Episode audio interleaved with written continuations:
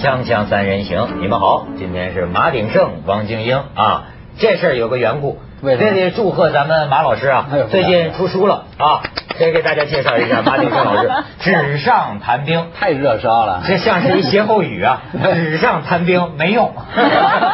哎，这本书我认为将进一步奠定马老师民间军事家的地位啊。这是您这个捧的，呃，对，但是这个咱这民间军事家呢，好像在这个女色方面有需求，是吗嗯说是什么态度啊说你是觉得请马老师来谈嘛，我说谈军事，本来说找个男嘉宾，呃，本来找伟哥嘛，马老师说伟哥我不要伟哥，是美女就行了，没有啊？这我们是军情的拍档啊，那老搭档是有吧？一年的交情呢。对啊，而且马老师内举不避亲啊，我一年当中跟他培养建立了这个如父女般的感情，哎而且呀，你赶知快划道清吗？ 划清关系，什么叫父父女女般的啊？感一情，当竿子把然马了老，我师之敬类他如父，敬他如师。哦而且呢，你知道到现在还很多人，我最近特别感动，很多人还是很怀念我们当时的这个军情观察室美女与野兽的组合。哦就今天特别呢，让大家重温旧梦。对今天是三人行啊，反正这美女都不把它是毛这个 放在这 认干爹的最近是啊，呃，所以呢，马老师说只有对着精英，哎，才能这个有说话的冲动嗯对啊，所以这个今天我就我特别今天是善尽一个哎花瓶的感谢责任感谢精英来这里 啊，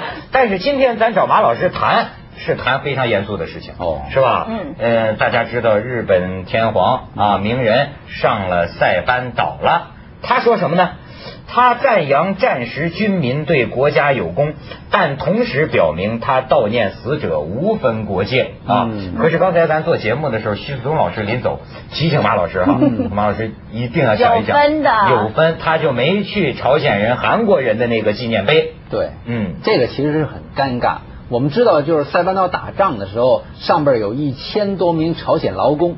而且是奴工，嗯是在那里被迫做这个奴隶工程的，这个非常凄惨。最后打起仗来呢，还被迫当炮灰。这一千多人呢，死于非命。这个日皇明仁是不敢去的。再有一个呢，当时这个日本这个日本人是把这个朝鲜已经吃掉了，吞并掉了。朝鲜人殖是民作为地亡国奴，不是殖民地，是亡国奴啊啊，很惨的。所以是双重打击，一方面是这个人这个身体的这个这个摧残，一方面是精神上的侮辱，就把他们都当做日本国民了。所以就是日皇是绝对不敢去的。还有吗？你金英，你知道咱那个高沙义勇队，这是把咱中国人当炮灰了。对啊，我那天看他们采访那个什么高高金金素素梅梅，嗯高沙义勇队就是咱们那个台湾人的，呃在在跟加入日本军作战，嗯真是当炮灰，让你冲在最前面。对，啊当时他们也是作为所谓日本人的身份，也是皇民呐、精英，你的那个父辈、祖辈啊也也是被迫当过皇民呐、啊其实我刚刚听你那样讲，我就有一点疑问。比如说，你说那个时候朝鲜它是被并吞，它已经对变成是天皇子民的，对但是他们对台湾其实也是一样的一心样态，不过比较不同的待遇是说，嗯呃，就日本的角度来看吧，因为之前我做节目的时候，我也采访了高金素梅。当然，就这个呃台湾的角度来看，这个是呃台湾的原住民是高山族，当时就像你讲的，都被送去当炮灰。那时候日本人为什么找这些所谓的凡人高山族呢？因为嗯他们曾经起义，当时这些原住民是最剽悍的去呃抵抗这个日本的统治，哦好像叫所什以那么个时候有一个雾社起义，雾哦社起雾社义呢起义杀了杀了几百个日本人，但是他们的呃这些高山族的结局也很惨，因为用毒气、用飞机嘛，对不对？这个马就是老师灭绝性的这个对种族屠杀。但是从这件事嗯儿，我这今天还在报纸上看到一段，说这高山族真是猛啊，这高很猛啊说有猛日军正举行一个什么活动，就出来一高山族的，举一个杀了大刀100多个人嘣一下就斩人头啊，嗯对啊所以他从中啊，虽然到最后壮烈牺牲，但是日本人就发现说这高山族的人打丛林战有专长，骁勇善战，彪悍嗯，就是他说的是后来的事情。其实，一八九四年、九五年这个台湾所谓这革让的时候呢，抵抗的最激烈的就是这个山民，所谓山民，他们一个村子、一个寨子就是一个战斗团体。嗯他们这个消灭了一万多日军呢、嗯比整个这个清兵打的消灭日军还多好几倍。所以他们讲日军就利用这个高沙义勇队嘛，嗯说他们擅长在丛林中作战，就在很多岛上啊，但高山义勇队冲在最前面，而且他们讲，这要不说这是看人性啊。但日本人到最后没为有了给养的时候求生存的时候吃人肉嘛，吃人肉对但他们讲到最后这个高沙义勇队。嗯没有吃人肉，就没有同伴互相相识。对这这反而是日本人，日本人觉得光吃素的打仗没劲儿，所以必须吃肉，所以就素的都没得吃了，对已经弹尽粮绝了，只能吃人肉。好这家伙个山民呢，他是不但是善于打山地战，而且是善于打肉搏战。嗯你要没有是武器拿机枪大炮，他不一定行，但是拿刀来砍，那这个非常之彪悍。哎，马老师，你说这次这个日皇去这个塞班岛，对你在报纸上画出好多疑对疑疑点呢？什么疑点呢？它有很多卖点，就是有很多这个新闻焦点是可以谈的。啊，您给我们讲讲。你比方说塞班岛，为什么挑塞班岛呢？嗯那塞班岛呢是太平洋的第二岛链。如果从这个美日这个太平洋大海战当中呢，美国是通过所谓主导这个跳岛的战术，一步一步逼近这个日本本土的。嗯塞班岛呢是它这个所谓日本的这个太平洋最后防卫圈的一环。你注意到没有？这个塞班岛里面打死一个日本的一个将军，就是这个偷袭珍珠港的南云忠一舰队司令。哦所以他那个已经是最后一环了，塞班岛拿下了。那么美军的这个航空兵就可以从塞班岛这个群岛起飞，其中有一岛叫提尼安岛，很有名。两个原子弹都是从提尼安岛这里起飞，炸向日本这个大阪，呃，这个这这个这个长崎，这个这样的。嗯嗯所以这这一这一环节很重要。日皇选这个地方去呢，其实是表达一种这个军国主义的一种这个这个伏笔啊。嗯，哎呦，这还真有信号哈。因为日皇他讲这个，他去这个塞班岛是这个悼念，悼念这些所谓军民，嗯民咱们就不讲了。对这些日军其实是侵略军呐、其对啊实是法西斯部队啊，它里边呢也有战犯呢、所以他悼念这里边意味深长，可圈可点。你说当年把这个日本天皇当成神啊，对啊你说咱现在要把他当成人的话呀，我就老觉得他是一个什么心情？你说你日本天皇遇人是吧？你跟这个日本发动侵略战争这嗯对关系大家都知道，而且呢，你说他这次去塞班岛，我就想啊，假如当然我也不是天皇了，但假如是我，我真不知道我你真什不么知道感受什么所以心情为什么我这人不爱当领导？就是当年你说那日本国民，哎说是日本宣宣布投降战败了，啊老百姓啊抱着小孩儿啊就从那个万岁崖上跳下来，对喊着天皇万岁，啊对跳下来。人家为了你就跳下来，当时你宣传说美军要抓住你们就淫虐居民对，所以跳下来了。对你说你这个身为天皇，就说或者你的家族的成员，你看到这个，他好像还是平调，觉着嗯挺壮烈，延续了日本的一个没有东其实这不个嗯但是平调，而且他是怀念军国主义那个时候那个天皇那种号召力，那种崇高的那种这半神半人的身份。您别忘了，他这个是这个裕仁的儿子。嗯裕仁呢，日本很多学者都说日裕仁本身是应该是一个最大的战犯。麦克阿瑟没审判他，完全是政治的一个是理啊由。那么鸣人呢？当时虽然他只有十一岁，但是他这个身上的血液，今天已经明显的 DNA 就表露表露出来了，就是天皇那种余孽，就是对那种这个战争啊那种怀念，还是怀念这个大日本这个东亚这共共荣圈。我觉得他应该怀念怀念那么多无辜的人，就喊着天皇死了。你其实到对今天看起日来，本人来讲呢，这个日本的所谓的天皇家族，一直到现在来讲，都还是他们精神上很重要的一个依托跟支柱信念跟嗯支柱。那么你刚刚讲到那个，当时有很多的居民啊，除了是日皇在宣传说，可能他们战俘呃战败之后被俘之后，可能生活会很悲惨，导致他们畏惧，然后呃跳崖。其实还有另外一个很重要的原因是他们的文化。我们不能我们在讲日本问题的时候，很很难规避掉他们的所谓武士道精神。对当然，最原始的武士道精神跟现在所谓的日本军国主义在倡导的那种，就是呃完全的要呃去牺牲为国家或者是为天皇牺牲的那种信念，其实是不一样。但是有一个原理哦，我我我刚刚才看到了一个资料，其实特别有趣，就是呢，日本这个武士道精神是非常的克己复礼。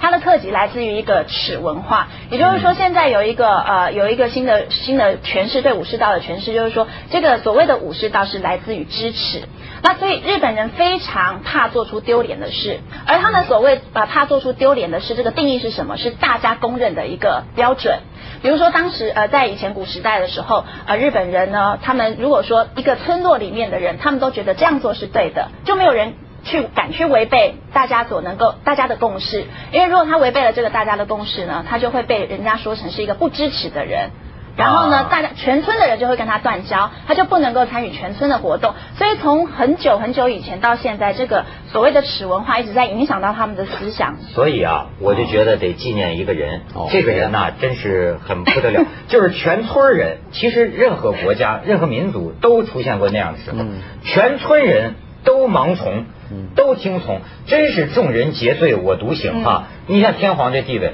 但是全村人里边真有一个村民，有一个村民。很早的就觉着不对劲，嗯而且呢一直激烈的在抗争。这个人已经是老年人，最近呢逝世了，死了。他的名字叫奥奇千三。有点像屈原呢呃，。咱们看看这个照片啊，这位就是奥奇千三。哎呦，哦我我对这个人呐、我觉得他这个性格呀，嗯那种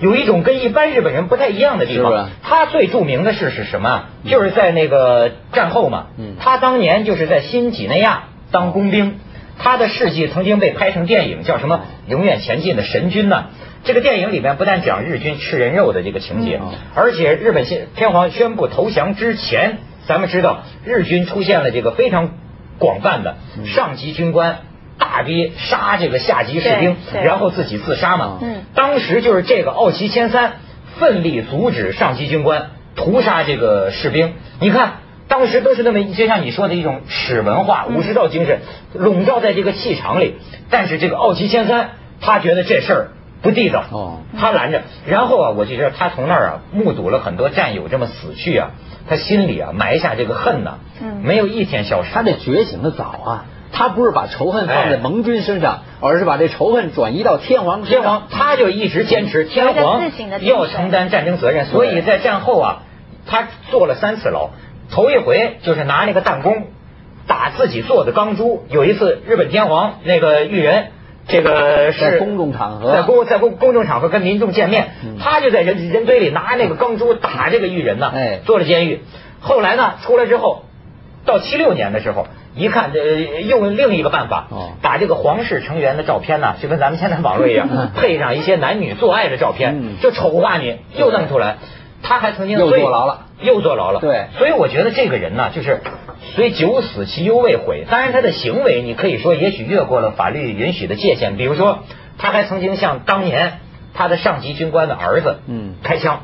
嗯又坐一回牢。但是他这心里啊，一直就觉得你这个天皇，你当年你屠杀下级士兵的这些日本军官，你要负责任。嗯这个人就最近去世了。嗯咱们去一下广告，《锵锵三人行》广告之后见。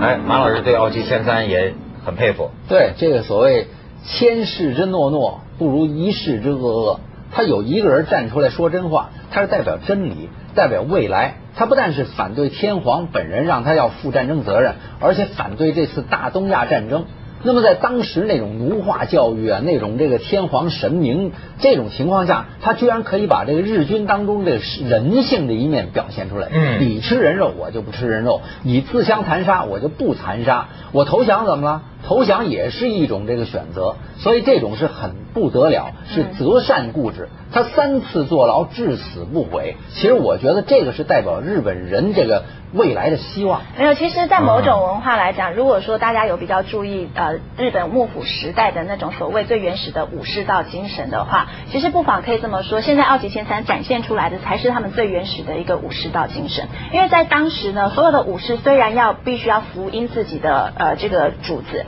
但是呢，他们还是有一个精神，就是说，如果你的主人做了一些错误的决策，啊，或者说呃做了在在思想上或者对人民呢做了一些伤害的时候，这些武士呢是会以死立谏的。就是说他还是会反对，他会先去劝谏，但是如果主人还是不听的话，他们就会以死来劝谏。但哦，是你他就们、觉得这奥奇千三他也是个武士道？我的意思是啊嗯说，这个他展现出来这样子的一个文化，呃，应对我最近在看的一些幕府时代的那些所谓的武士道，我觉得反而是相应和的。那么为什么我们现在会觉得说，呃，现在的武士道一直都被拿来变成日本军国主义的一个主要的力量？那是因为被盗用了，扭曲了被扭曲哎了，行被奴化了。武士道的话题咱们告一段落吧，这个 问题以后还是少谈，我觉得。哎，但是这个马老师，你这个民间军事家呀，最近军事方面，我觉着又有点这个信号。哦我想给你看张照片，请说然后看你这个有什么评论啊啊？最近呢，这个美国有本杂志啊，叫《大西洋月刊》。哦这《大西洋月刊》的封面呢，登了咱们一中国水兵。对可是他故意渲染的感觉啊，嗯哼是一个目露凶光 的中国水兵。你看，你看这个照片。啊，这是他的这文章讲啊，美军这个关岛的海军基地正在扩建，新式潜艇已经进驻，这是准备万一美军要驰援台湾的话，航空航母战斗群呢、从关岛起航，两天就能到达。而且他在这个里边，我给你念一段啊，这《大西洋月刊》说的，说题目就叫“我们该如何与中国作战”。嗯，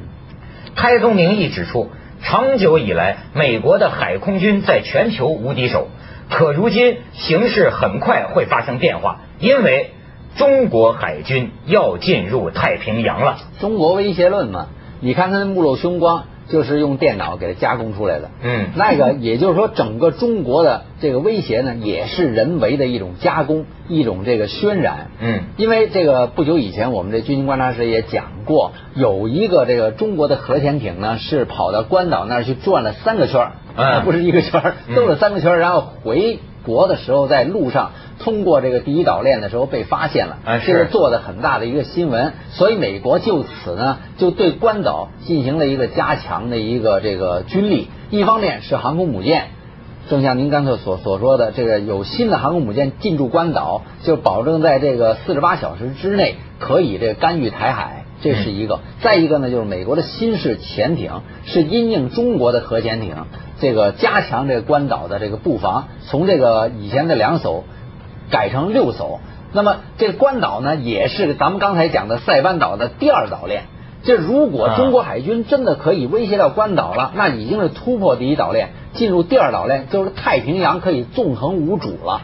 哎这个战略意义，所以这倒真的也引起了我的这个好奇啊哎！最近网上一直不都在说什么中日嘛？对呃，什么必必有一战呐、啊什么有没有一战这事儿咱先不说哈。啊但是假如要有冲突的话是，中国这个海军到底怎么样？咱们掂量掂量。嗯就是咱们不像一般报一般报纸那样，就说哎，中国有多少军舰？嗯，日本有相应的多少军舰？大家吨位比一比，导弹比一比，不是那么比法。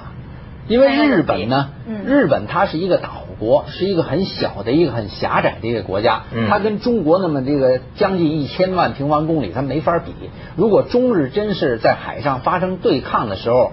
就说一样，就说咱们封锁，你封锁我，我封锁你，咱们谁也不吃不喝，看谁能能憋得住劲儿，嗯这日本就憋不住劲儿了。日本这石油这个只够用三十天的，那中国石油那用一年没问题啊。你打仗没石油打什么？这道理咱知道，但是这不是牵扯到一美国，说是要是跟日本打，实际上就等于跟美国打。哎，这也好办，这个这个好办哎，这好啊办，真的好办。咱们看网民很多这个建议啊，你看好像是很激愤，所谓愤青，其实里边有智慧。啊它很简单，一个很原始的智慧就是，你日本和美国不是有一种依赖关系吗？嗯对我想办法把它切断，我单挑日本，没你美国的事儿，行不行啊？这但是一是他种们现在设不想。是那美国怎么军事同盟吗没错啊，对嗯啊这，军事同盟是纸，纸是靠不住，一撕就破。嗯向来这个国际之间那个条约啊，不是你撕就是我撕，咱们看谁先撕。为什么这个我说这个美日之间是可以这个把它切断的呢？一样就是核武器。哦，最后还是一个，你看美国敢打伊拉克，就是你没幸好有吗伊拉克没有核武器。就是中国就跟你叫板，而且把这底牌亮出来了。就是比如说，这个中日必须要动武了，嗯就解决不了了，那我请你美国就跟旁边站着，你别介入。嗯就是这是我们俩的事儿，我们很快能摆平。如果你介入了，我就告诉你后果是什么，后果就是一场核大战。你掂量掂量，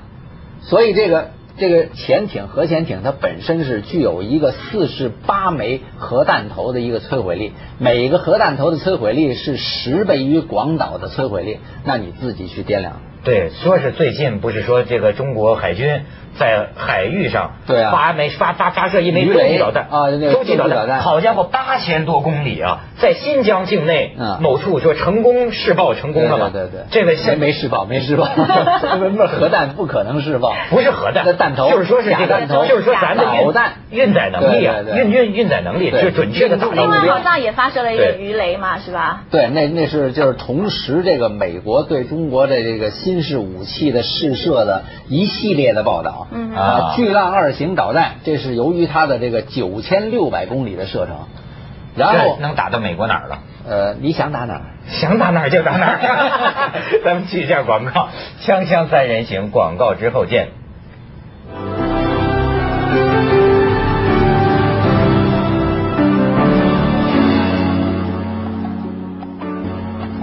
好，这马老师就专门讲鱼雷打航母的战法，咱能打得了咱它们这航母美女昨天见了一鱼雷专家，你赶紧讲不讲。是，昨天见的是一个电池专家，不对过我听说电。池专家，哎，冒就出是鱼那雷个里边的鱼雷电的电池池哦，导弹里面的电哦池。对但我现在听说呢，现在中国海军的装备真的是实力大增哦，对因为现在鱼雷好像新式鱼雷可以达到这个距离射程是六十多公里嗯啊我了。存疑，我存 疑，为什么呢？就啊因我有为信心鱼雷为什么打不了六十公里那么远呢？就据我所知，现在这个美国、苏联、这个意大利这些鱼雷。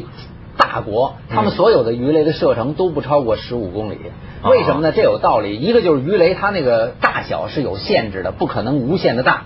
大小有限制，燃料就有限制，所以不能打那么远。这第一，第二呢，打那么远没用，因为鱼雷本身是靠什么寻找目的呢？比方打航空母舰，对它一定要有一个声呐嗯去这个探索对方航空母舰那个螺旋桨产生的那声音。那你那声呐呢？按现在来讲，被动声呐呢，顶多就二十公里，主动声呐是十几公里。嗯所以你声呐你找不着，你有那航程也没用。我关心就是中国的鱼雷能不能打了他们的航空母舰？啊，能打着就能炸，能炸呢就能沉。这不废话吗？